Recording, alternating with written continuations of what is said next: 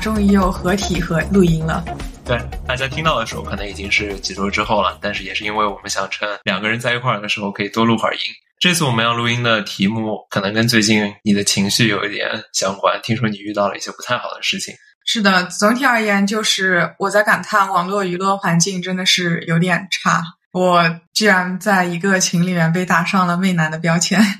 嗯。事情的经过我就不怎么特别细说了，但是经过这个事情的讨论，我总结出来了一句话，就是女性还是应该多赚钱，有更高的经济和社会地位，以此女性可以有更多自由选择的权利。这样你赚的钱更多了，腰板也就更硬了。经济基础决定上层建筑。是的，那就是妇女能顶半边天的理论基础。随着我们年纪增大，我感觉我们在群里跟别人争论。争得面红耳赤，然后还觉得跟人吵完了，那天晚上会睡不好，觉得我怎么没有说那句话？我要是那个时候想到那句话，我看你该怎么回应。这种事情感觉好像应该越来越少了。我个人的话，应该是越来越 chill 了。我会越来越少的在群里，尤其是不是当面的情况下，跟别人争论一些比较复杂的问题。但是你为什么现在会有类似的情况？然后你怎么会觉得网络舆论越来越差了呢？我就是偶尔会有一下啦。其实我一般上网也是潜水比较多，我不是那种特别会在网上发表自己观点的人。但是我知道你是重度上网、社交媒体跟手机上瘾爱好者。但我也只是，比如说浏览更多，就我看别人发的帖子更多，自己心里会有一个评价，但是我并不会太去表达这个事情。那你觉得大家在说上网舆论环境越来越差的这句话的时候，他们是什么意思呢？那第一个很明显的就是网络喷子越来越多了，就是我说一句话，然后你非要来跟我杠，就说你说的不对，应该是怎么怎么样，怎么？然后呢？我觉得他尤其是会给你扣上一个帽子，就比如说说你是媚男，说你怎么样。那我觉得，比如说如果你说我媚男，我说我话说到这个程度，我就我已经不是很想再跟你讨论下去了，因为你给我扣这样一个帽子，至少对我来说，意味着我接下来不管说什么，你都不会再听了。针对这个的话，我这边的想法是这样的：，因为绝大多数网上已经有的争论，它逐渐的会把本身非常多元化的想法跟理论，逐渐的它会压缩成两个状态：支持或者是反对。然后对于其中的一个阵营，它会扣上很多的标签。就是其实原本的想法可能跟这两个阵营之间的关系不大，但是因为到最终互相，就是因为互相攻击嘛。然后一旦被攻击了，人的主要的想法就是我想找一个跟我意见相近的人抱团，然后变成我们这一派跟对方那一派，然后我们这一派互相都相信我们这一派是好的，对方都是错的，都是坏，然后对方也是这样想的，然后互相这样攻击下来，双方都变得非常的标签化，尤其是在网上，大家本身的发言可能非常短，不认识对方的那个人，然后你看到一个人有这两种意见其中的一种。就不仅会想说这个人他本身的想法是什么，他就会觉得我会把我对对方阵营的普遍的想法跟那些标签跟所谓的帽子直接扣到这个人的头上。这样的话，以我真的去了解他想的是什么，他的那些细微的想法，他是不是可以带入对这个讨论有建设性的意见，跟他的观点都不会想深了，而是单纯的变成了两个阵营之间的对立。和他在网上的一个情绪的发泄，大家最近更多的玩手机跟看短视频，不花很多时间做这个事情，主要也是因为它是一个最简单的对自己一个多巴胺的一个刺激一个分泌。在这种情况下，我对这个人情感的输出、情绪化的宣泄，对于我来说我是非常爽的。就是你之前提到的喷子这种情况，他不是真的在跟你来讨论这个问题。他只是通过这样来宣泄自己的情绪，刺激自己的多巴胺分泌。在这种情况下，这就是为什么我不喜欢在网上跟别人讨论复杂的问题。在你说到两个阵营的时候，其实我有想到另外一个事情，就是网络上现在，比如说它有很多算法，就当你戳了这一个想法了以后，接下来类似的想法就会推给你，所以导致你这个 bubble 就越来越大，越来越大。许志远老师说的 bubble。嗯，就是相当于说你的想法被你有同样想法的人 reinforce，而不是说你被投喂了有更多不同想法。对你提到的应该是类似于社交软件跟媒体当中的一个所谓的回音壁。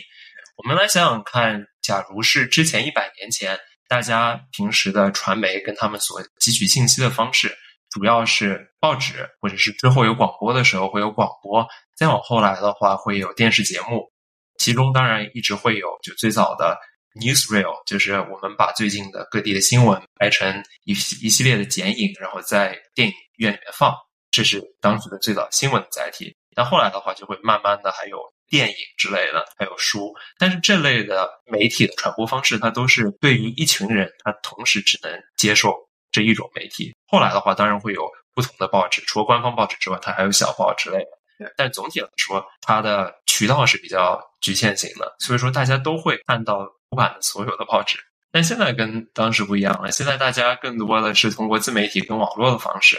获得信息，其实更加的多了。但其中的问题在于。现在大家想要更多的赚钱，社交媒体上他就希望你更多的在这上面投入时间，这样的话他才可以通过投广告的方式来收益。是的，但这样的话就表明了他本身想要用户干的事情就是在这个 APP 上花更多的时间来浏览更多的信息，无论这个信息是真实的信息还是虚假的信息，还是存疑的信息，他希望的是。有成瘾性的浏览是的，他也不管这个信息有用还是没用，就是说你浏览，它就是要吸引你去浏览它。这个时候我有一点感觉，假如大家对科技、对技术有一些理解的话，其实对这个话题应该已经是非常熟悉了。但比如说我跟我的爸爸妈妈，或者跟爷爷奶奶、跟上一代的人说这一类的话题的话，他们相对对这个还不是特别的，一方面感兴趣，另外一方面还是。不是非常了解，他们只是被动的陷入到这个里面去。无论如何，你的上网的习惯啊之类的这方面的信息，都是在被贩卖给这一类的 A P P 公司，然后它会根据你另外浏览的东西，它有针对性的推送给你跟你原本的意见相近的信息。是的，跟你原本意见相近的信息会让你更多的去浏览，或者是它有的时候会推进来一些跟你意见完全相反的信息，因为他知道只有你非常赞同，跟你非常反对的。你会对此非常的 engaged，非常的去花时间在这个里面。无论是支持说啊，我们果然都是对的，我们都超棒，然后或者有一个给你推过来一个非常 absurd、非常荒谬的，你觉得非常错误的东西，你也会花时间去说这个东西实在是太错误了。我的观，我们的观点是这样这样的，然后跟对方在上面嗯吵架。无论如何，你在这个 A P P 上花更多的时间，就会有更多的时间花在看它无论如何都推给你的广告上。嗯。我特别同意你的一个观点，就是在网络上会发表自己言论的人，他们一般都会对这个事情有着强烈的情感。这种强烈的情感可能是正面的，可能是负面的。就比如说我之前，这有一点不太恰当，但是想到我之前一个例子，就是我去看一个呃 pharmacy 的他的一个 Google Map 的 review，他的一个人家给他的评论嘛评价。我看那个评价又非常低，然后我就有点担心，因为那一个药房那个 pharmacy 是我要去打疫苗的一个药房，那我就想说，到底是为什么它的评价这么低？然后一看，嗯，评价低的原因是因为他说了他是二十四小时开门的，但是他没有，就是人家有的，比如说凌晨十二点去，他发现他已经关门了。然后还有呢，就比如说他们家的药没有特别全。以及等等，那这样的一些评论对于我来说就哦还好，就不是一个会非常影响我打疫苗的这样一个评论。但就是说，因为你对这个事情有着强烈的一些感情色彩，所以你才会去做发表评论这个事情。那这样的话，会不会就是说筛选了一些有强烈感情色彩的人，而一些就是观点比较中立的，他觉得哎，其实两个阵营里面。都有我觉得比较有意思的地方的这样的一些人，他就默不作声，他就消失在网络世界上。首先，关于大众点评那回事儿的话，Google Maps 点评嘛，就是大众点评，这说明他们这个药房没有花钱买好评，跟别的新一代药房花钱买好评，让你一点就发觉四点九九行不一样。但你说的刚才就是为什么我说的，在网上阵营会逐渐分离成两个，其实绝大多数人。是比较温和的、中立的，但是有些人会更多的回归到那两类当中去。然后比较中立的，可能他假如真的想要发表自己的意见，反而会被别人说是打引号的理中客、骑墙派。那这样被人一说，那也就不愿意跟人讨论下去了。不过我还想提到的一点是，我之前说的以前的传媒跟信息发散的方式，是一群人同时能够接受到几个角度的意见跟媒体。然后其实就算他们接触到了不同的媒体，比如说我看这个报，然后这个报纸是专门写给我这一类人的，你看那份报纸，那份报纸专门写给你那类人的。但是那个时候我们因为没有线上活动，大家不会更多的就纯粹待在家里上班，就是上班，上班也可能在家里，嗯，然后交友、社交都在网上，就足不出户。那个时候更多的，我下班之后无论如何。家里也没有什么事情干，没有什么娱乐方式，我可能需要到门口跟别人聊聊天，跟我家邻居老王聊聊天。对，然后我知道我非常讨厌邻居老王，但是我觉得他说的话一般，有的时候还挺有意思的，那我也就听听他说什么。我假如去边上的一个酒吧，我知道那边边上有人一直在大放厥词，但是就是他知道我在这儿，他假如真说的真的是非常有侮辱性的话，他知道他在酒吧里面闹事是会被赶出去的，那他也就不会说那样的话。但在网上的话，别人也不知道你是谁，然后你也就可以肆无忌惮的去说，然后也没有那些跟你真的意见不太一样的人，在你平时的圈子里面，假如突然出现一个的话，就有可能会觉得他是一个异类。就其实网络上这种匿名的这样的一个环境，会让发表意见这件事情变得更加的简单，发表极端意见这种更简单。那像我之前那个例子，即使是在微信群这样的一个比较私密的社交空间里面，其实我们两个人也算是一个匿名的状态，我们没有互加好友，我们也没有说，嗯，有线下见面或者怎么样。呃，我可以随便取一个网名，就比如说我叫王强，但其实我的本名根本不叫王强，但他以为我就是王强。那其实这也算是一种匿名，即使是在微信群这种相对比较私密的空间，而不是微博那种更加大平台的地方。那说到比如说大平台，我就想到小红书有一个默认的一个头像和一个名字，是一个粉红色的一个头像，配的名字叫摸摸。之前我看到有一个帖子讲的是一位摸摸，他在网上莫名其妙的被别人给骂了。后来呢，终于几经辗转搞清楚了事情的原委，就是那个时候大家还不知道摸摸和这个头像是一个默认的头像，就以为这个人就叫。网名就叫摸摸，然后他头像是这个，所以呢，有一个人就是看另外一个摸摸有点不爽，看他的评论有一些不爽，然后呢就去这一位猫猫的评论底下去攻击他。但然后我以前是在看豆瓣的时候，我意识到怎么会有那么多的猫猫，然后发觉大家更多时候其实是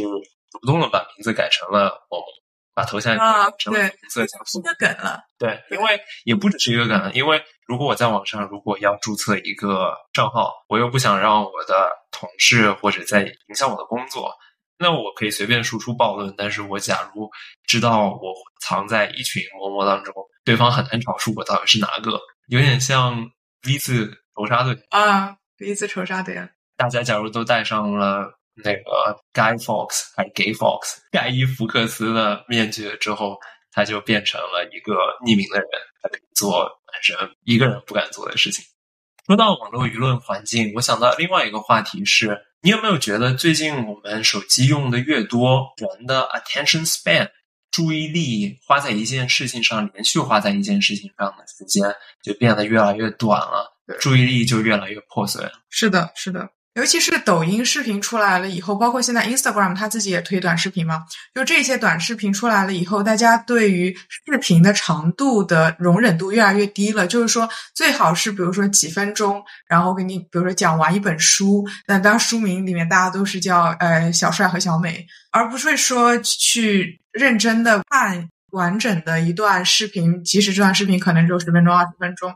或者就是说，去电影院更加静心的去看一本，比如说三小时的电影。我觉得大家能做这件事情的能力变得越来越差了。单纯从传输信息的角度来看的话，其实视频本身就已经不是一个信息密度非常高的事情了。因为如果视频它配音的话，每分钟也就说这么些字，但如果和读书比起来的话，显然读书读的速度是比。看视频的速度要更快。嗯，对你眼睛扫过去，比如说一行，可能你一下就能看好多个字，然后这样扫过去一眼一眼，其实会可以看很多的信息。所以说，短视频其实是单个的信息是最少的，长视频的话，视频的内容可能更多一些，但它密度其实也不高。公众号它的问题在于它的篇幅不会特别的长，但是实际上汲取信息的速度还是比较快的。最传统的，相当于是纸质书或者电子书的话，嗯，还是最好的汲取信息的方式。但是这个最好也得打上问号。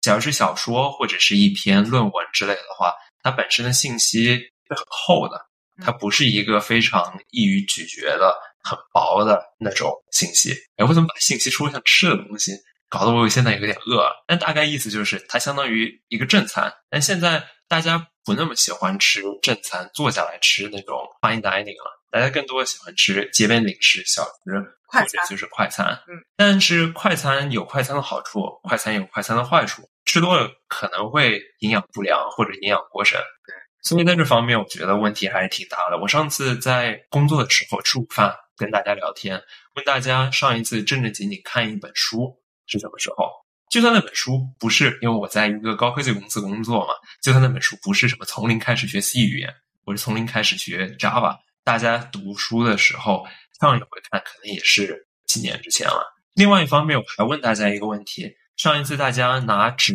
笔写东西是什么时候？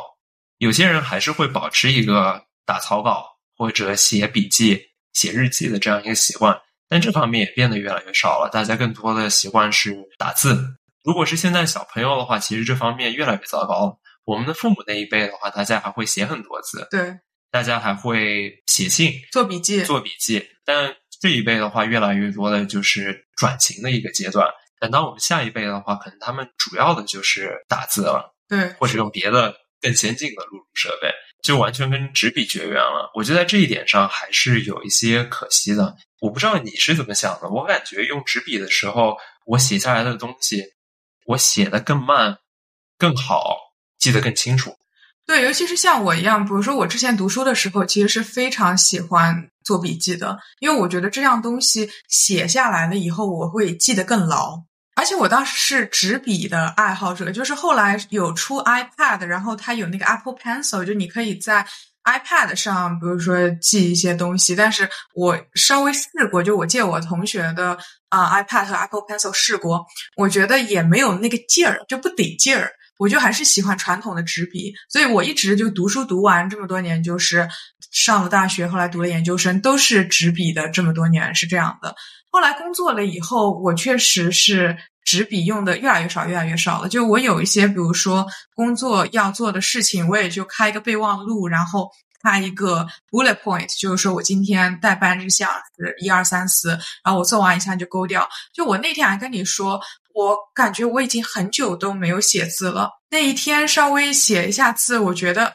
这种写字的感觉非常的陌生，而且你知道中文其实那个字是挺难写的，相比较比如说英文的 A B C D 那些字母而言，我会觉得有一些字我都有点想不起来它到底是怎么写的了。这件事情对我来说其实有一点 frustrated，然后也让我觉得有一点难过和悲伤，就是好像我之前有的一个技能它在慢慢的消失。比如说我我们的下一代，他们可能就。不太用纸笔了，他们没有那种之前几十年对于纸笔的这样的一种依赖感。他们可能下生下来就是语音录入转入系统之类的这样的一种记录方式。但是像我一样，就比如说我们像你说的，是处于一个可能转型期的，就是我们在小的时候还有很多纸笔，等到长大以后，我们就不太怎么用纸笔了。那这样的一个技能的消退，我觉得。对我们来说，会是让我们会有一点难过的点吧？我觉得有几种可能性会发生。我这边要开始输出暴论了。它可能完全就消失在历史长河中了。它作为一个比较落后的生产力的代表，它就消失了。另外一种可能是，它会作为一种经典的存在。比如说，现在已经有了电脑，但是还是会有人用黑胶唱片。现在已经有更多的电子的设备了，但还是有人会喜欢黑胶唱片。他觉得那是一种经典，但。纯粹是作为一种玩具，还有一种可能是以前大家汽车普及了，有一段时间大家可能完全不走路了或者不跑步了，但是之后大家意识到了之前的某一种方式，它有它存在的意义跟价值，不一定是你一直就只能选择走路或者跑步。但是有一些情况下，这种确实是好的。然后它作为一种特殊的形式被保留下来了。无论是我刚才提到的写字对应着打字，跟书籍对应着别的形式的信息载体，都有可能是当刚才我提到的三种当中的一种。我希望。最好是最后一种，因为对于我来说，我自己在个人工作的时候，假如我现在知道我只需要短时间的记忆一些事情，整理一些事情，呃，我会把它打在电脑的 notes 里面。但是我假如有一些事情，我觉得非常困难，我觉得现在我可能时间非常的少，但是事情非常的多，我需要好好的想一想，这个时候会选择把它用纸笔写下来。我用的时间会更长，但是我会更多的一次性的把它给。安排好，然后用最好的办法把它给安排出来。而且我在写的时候，也是因为我写的速度很慢，所以给了我大脑非常多的时间来想具体该怎么做。跟我在写东西的时候也是一样的。我要是把它写下来的话，我写速度会非常慢，因为我打字速度偏快。但是我写的会一样好，甚至更好，因为我会一遍过，然后我再边写边想边写，而不是我打字的时候，有的时候打字的速度超过了我大脑思考的。这个速度是的，当然也有可能是因为我已经老了，或者我在上一世纪，不是这个世纪的人了。也有可能下一代他们有新的想法。读书方面也是一样的，我得手上捧着一本书我才能看完。电子书我只能用来看网络小说，我没有办法看正经的东西，因为我读过了之后记不住。对我也会有点记不住，而且我比如说。往前翻，我也会觉得有一点没有感觉，就像好像又要打一个不恰当的比方，用微信钱包和用呃纸钞一样。就比如说我纸钞一张一张花出去，我是有感觉的。就比如说六百块，我六张一百块点给你，我是觉得挺多的。但是六百，如果我只是转账给另外一个人，那只是一个数字，我对他的感觉其实比较浅。但是如果说我在看一本电子书的时候，我翻下一页，我只需要点一下屏幕右侧点一下，它就自动翻到下一页。所以我对它到底有多少页的那种感知其实是非常差的。但是如果我是纸质书的话，我会大概有那种感觉，就是我读到这一段我很喜欢的文字，或者我读到我想要翻回到的那一个地方的时候，我手上的那个书的纸的厚度大概是多少，我是有感觉的。所以我把它往前翻一点，我就大概可以找到。我可能只是在需要前后翻几页就够了，我不会说完全没有想法。说我天呐，那个到底是在哪里啊？那一页我想要找的东西。对于我来说也是一样的，因为电子书的话，很多它甚至我看的不是翻页，它就是一长条。那样的话，我就感觉完全看不到底。对纸的话，我知道读完这一页翻过去，读到哪里了，手上有厚度，有感觉。对，就有一种我。慢慢的读，跟我爬山一样，我感觉这座山是很高，但我知道我看着看着，我爬着爬着它就爬完了。我在读书的时候也得有那种感觉，电子书对我没这种感觉。对，也可能是因为我从小就是手捧书长大的。假如我从小是那种方式长大的话，就不一样了。有可能。借此，我们再引申到一个有点跑题，但也有点相关的话题。我也跟同事在讨论，一方面他问我，我们年纪大了。会不会像我们的爸爸妈妈那样对新事物非常的排斥？我以为你会问的是对新事物的学习会不会很慢？我觉得这两件事情是一个硬币的两面。你如果对新事物排斥的话，你必然或者是绝大多数情况下也是因为你学的慢。所以说你觉得这些什么搞的什么新的东西，要是我们的世界一成不变，不是挺好的吗？所以你搞一些这个新的东西，搞得我都不明白，怎么办？我们那群人里面，绝大多数都是高科技行业的工作人员，所以说我们都觉得，对至少对于我们这一个群体来说，本身就处在高精尖技术的尖端，那应该我们到时候只要我们不停的提醒自己，不要像我们爸爸妈妈那样，因为我们绝大多数人都觉得技术是好的，或者说合理的应用技术是好的，技术本身是无辜的，取决于你怎么用，所以我们希望能够一直保持在技术的尖端。但同时，我们也在讨论手机这个东西是不是一个磨人的妖精？手机这个东西它是不是有害呢？然后大家又讲到了现在的小朋友一天到晚从小就开始看 TikTok，从小大家都喜欢一出生就给小朋友为了让他不闹，就给他一个平板电脑或者给他一个手机去玩，让他盯着里面的视频。当然有研究发现，这样长大的孩子跟现在别的方式长大的孩子不一样。然后有些人会提出意见说，这种不一样会让他们在智力发展或者别的方面会有害。但具体怎么样，感觉好像还是一个比较值得商讨的。所以我有的时候就在想，这种抵制到底是有意义的抵制，跟有意义的抵制，还是纯粹是因为我们跟我爸爸妈妈一样，只是因为看到一个新的东西，对他还不是有很了解，所以有一种本能的怀疑。我觉得其实很多事情都是存在即合理。对我来说，大部分事情其实都是存在即合理。事物是这样的。我觉得手机这个东西，你说是磨人的小妖精，就是它确实会让人成瘾。其实历史上有很多东西都是让人成瘾的，比如说吗啡。那吗啡这东西，如果你用的好，它只是一个很好的，比如说手术用麻醉的东西。你这个量你是要有一个度的，你你是要有一个对这个东西使用比较成熟的人来帮你去调节你用的量到底是什么样的。所以就是说，我觉得手机这个东西存在是有它益处的，它确实让我们的生活变得更方便了，它让我们很多事情都变得非常的 accessible。但是就是说，我们用的那个量决定了这个东西到底对我们之后是有益还是无益的。你用吗啡这个例子其实非常的贴切，因为有的时候不只是它用的量是有益的或者有害的，甚至它也使用它的本身跟哪些人能够用，也是一个非常需要界定的东西。比如说，我们知道可卡因，我们知道那是毒品，对。但在最早在它出现的时候，它是被当做一种饮品来用的。就只是普通的成饮品，跟你酒精一样，跟你咖啡因一样。它甚至最早它出来的时候，会把它做到口香糖里面，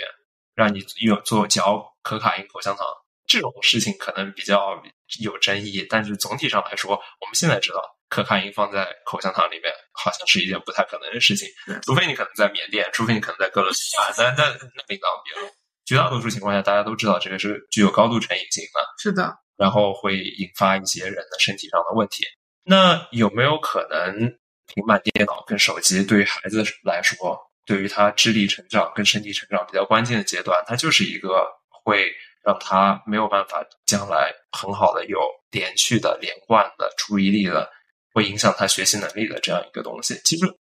说实话，我我也不知道，我不是科学家，但是在这方面，我们也只能说到这一点上。这个我觉得就比较 tricky，甚至说讨论这个事情会觉得有点悲哀，因为我们可能需要一代人，需要一代人这个他们成长的时间来验证这一件事情的结果。但是这一代人的成长它是不可逆的，就是说他已经长成了这个样子了，他不可能再回到之前我们再成长一遍。这个事情我觉得就是像一个不可逆的实验一样。对，我觉得你说的是有道理的。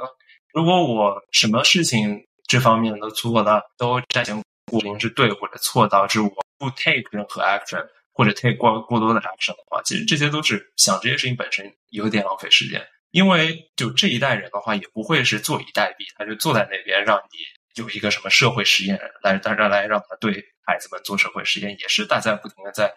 提出假设。收集数据，然后到最后分析数据，做出最后的推论。是，如果真的是对孩子有问题，那就说明他最多可能每天只能用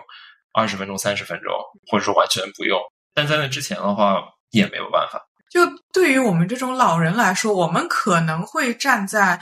小孩用手机过度用手机是有害的这一边的。对，但是最终其实我们目前也是不知道。嗯，不知道。对，但是我们需要更多的在这方面花一些时间去思考、去研究，对，知道最新的研究的结果是什么样，同时也抱怀疑的态度来看最新的研究。对，因为我们也知道很多的研究是研究本身是由一些企业跟一些利益相关方来资助过的，它有可能是没有把这一部分给爆出来。是的，比如说有在美国也有类似的事情，有一代人成长的时候，他是靠。快餐长大的那个时候，爸爸妈妈都新开了汽车，大家住在比较远的地方，他们要去上班，回家已经很晚了。那在做在预制菜，我们还是不提预制菜了，但是快餐也是预制菜，不说了。在那个时候，大家为了吃饭，如果爸爸妈妈都工作的话，做饭就只能靠快餐。快餐也是非常便宜又卡路里丰富的一个食物，比饿肚子要好。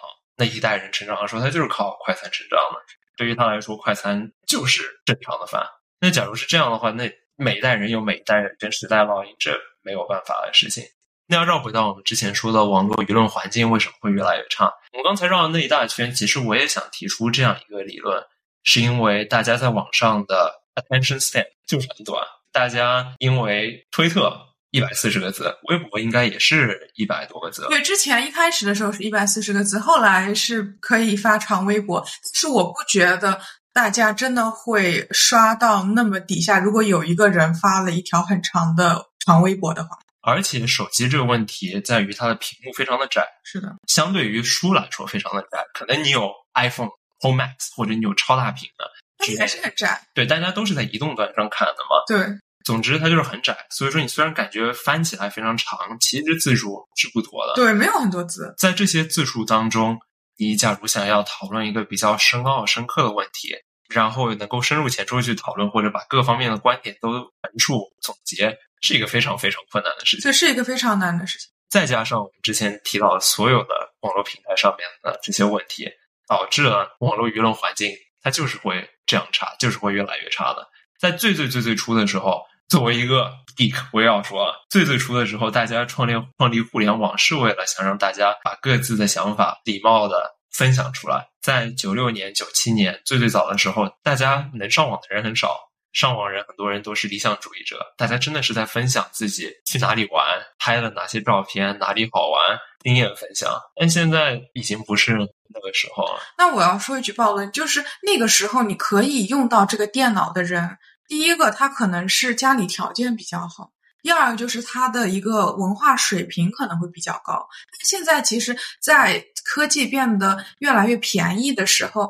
就你可能小学生他都会有一个手机。啊，我知道沙老师要说什么，可能你没有意识到，但是我要替你把你的观点给总结一下。我们之前都在讲网络舆论环境越来越差，好像是一个非常悲观的事情。但你想提到的是，在某一些方面，网络其实是一个好的事情。我们之所以看到这个，是因为我们有一些精英化的想法，或者说我们潜意识里面有一些精英化的想法。假如只有高素质的人在网上的话，可能网络环境会是一个更好的地方，它会是一个伊甸园。但是你敏锐的指出，网络普及了，能够接触网络的人更多了。但是实际上，这是一个就像我们前面提到的技术，技术本身是没有问题的，主要是我们怎么用。对，在网络给你那么多的陷阱，给了你那么多的注意力陷阱跟赚你钱的这些地方之外，它同时也给了我们非常多的信息，海量的信息。我们一方面在说网络坏的地方，另外一方面我们好像忘了，我们有搜索引擎，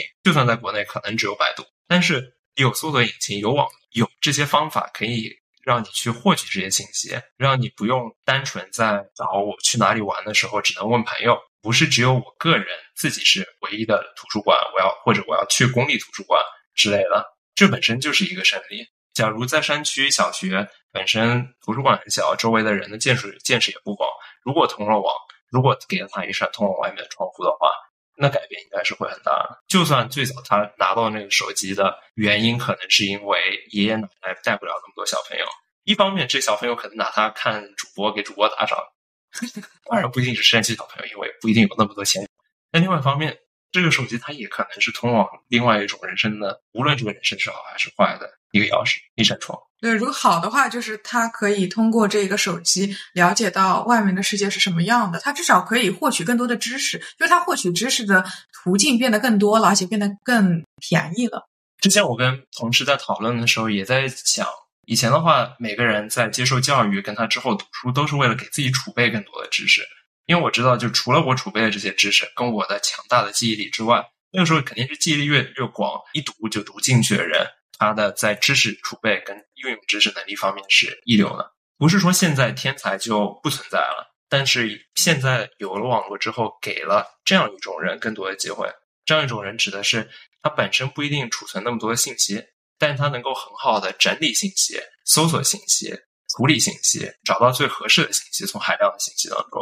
然后他本人只是一个知道我要找的东西在哪里，但我不一定知道它具体是什么。嗯。就比如说，像我工作的时候，我有的时候会写一些代码，我会用到这个写码语言的它的一些 package、一些包裹，人家写好的现成的一些公式啊，这样子。我不会记这个包裹的名字，但是我会记得说，啊，这个大概包裹名字大概长这个样子，以及就是我要搜索的是，我用这个包裹到底要干什么，我用这个公式我到底要干什么？因为我知道这一个东西它就在那里，我搜索几秒钟就可以出来，所以我就不需要再去记它了。我知道这样东西客观会会存在在互联网上，那我就搜索一下就好了。那我的脑子就可以去记点别的东西，就比如说我会记我同事的生日。这样，这种人际关系上面的一些小的一些记忆点是在互联网上找不到的，就我们可以记互联网上找不到的东西，或者互联网上能找到，但是你在跟别人聊天的时候，或者在走廊上跟别人打招呼，或者跟别人一起吃饭的时候，你没有办法掏出手机在那边疯狂扫。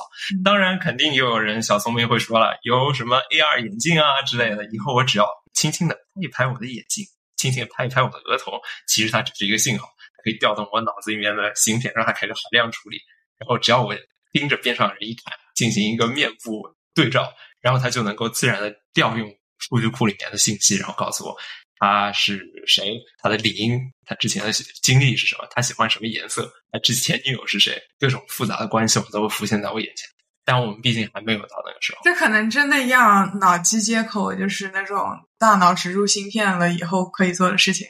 我觉得是可以做到的，但那已经是可能我们都已经死了。我觉得你可能低估了发展的速度，但是另外一方面也也这也很奇怪，我们也可以看到挖出来一百年前，甚至就是五六十年前，就看看以前的人的科幻小说，他们对于现在的想法真的不太一样。在他们觉得非常落后的地方，我们其实非常先进；在他们也会非常先进，一步就能达到的地方，我们就还没有达到。比如说，大家都觉得这原子弹都造出来，氢弹都造出来，那你这个核裂变都都有了，这个核聚变怎么还没有完成？但是，在在另外一些方面，我们已经完全达到了他们完没有想到网，没有想到计算机发展那么快。对对，所以我们没有想到的东西，说句废话是我们想不到的。所以，就人类是很难想象自己没有见过的东西的。那大家在原本只有马的时候，可能想到的是更快的马，不会不会想到有车这个东西。对，我知道我们已经聊了很多了，但我最后还想问你一个问题：你有没有听说一样东西叫 doom scrolling？这个事情是我最早听见或者自己干这件事情，是在疫情的时候。那个时候，因为感觉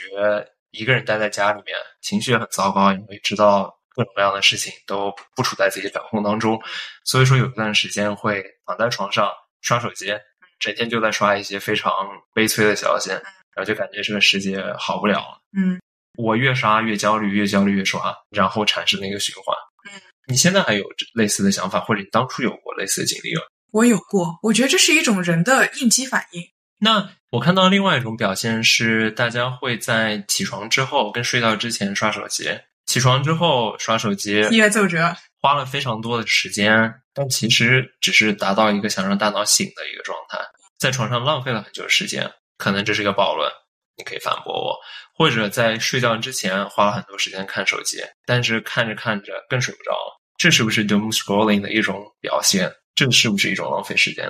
其实我觉得这不算一种 doom scrolling 吧，我觉得这只是一种我早晨起来，呃，大概让我清醒一下的一种方式。可能我并不觉得这算一种 doom scrolling。如果把你的手机换成黑白了，如果这能够有效降低你对刷手机的好感，它会不会让你一天当中？时间变得更多了，它会不会让你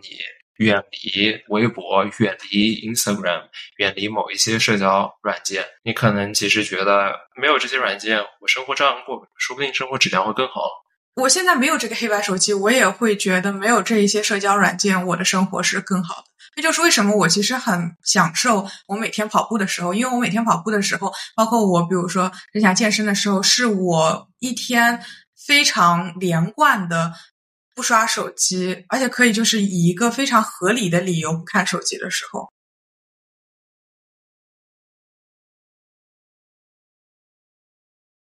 而且那个时候我会非常的开心，因为我会很专注于当下。我已经机器学习足够，我可以提出下面这句话：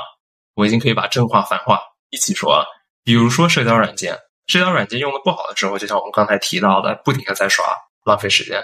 但另外一个好处是，如果没有社交软件的话，我没有办法跟远隔千山的朋友联系。有些人可能说，你其实这些朋友你不联系也可以。那不是这么说的呀。有有道理。以前的话，我们要联系，可能也只能通过寄信，寄信，然后这个速速度非常的慢，对，频率非常的慢。嗯另外一方面，我们也可以说，我没有办法跟家人保持很多很多的联系。我假如家里老人年纪大了，我希望他们如果有什么事情的话，我第一时间可以知道，我甚至可以去照顾他们。对，尤其是我们像这种在国外的，然后和我们家里人离得很远，就这样的那种，比如说微信啊这样的一种通信方式，确实是拉近了我们的距离。技术让很多事情变得有可能了，或者让一些本身价格高昂的事情，打国际电话、长途电话变得更加的民主化，让它成为了一种选项。是，它更多的是给了你一种选择对。但如果我们滥用的话，那责任在我们身上。是的，我觉得刚才那句话可能就已经把我们这一个环节给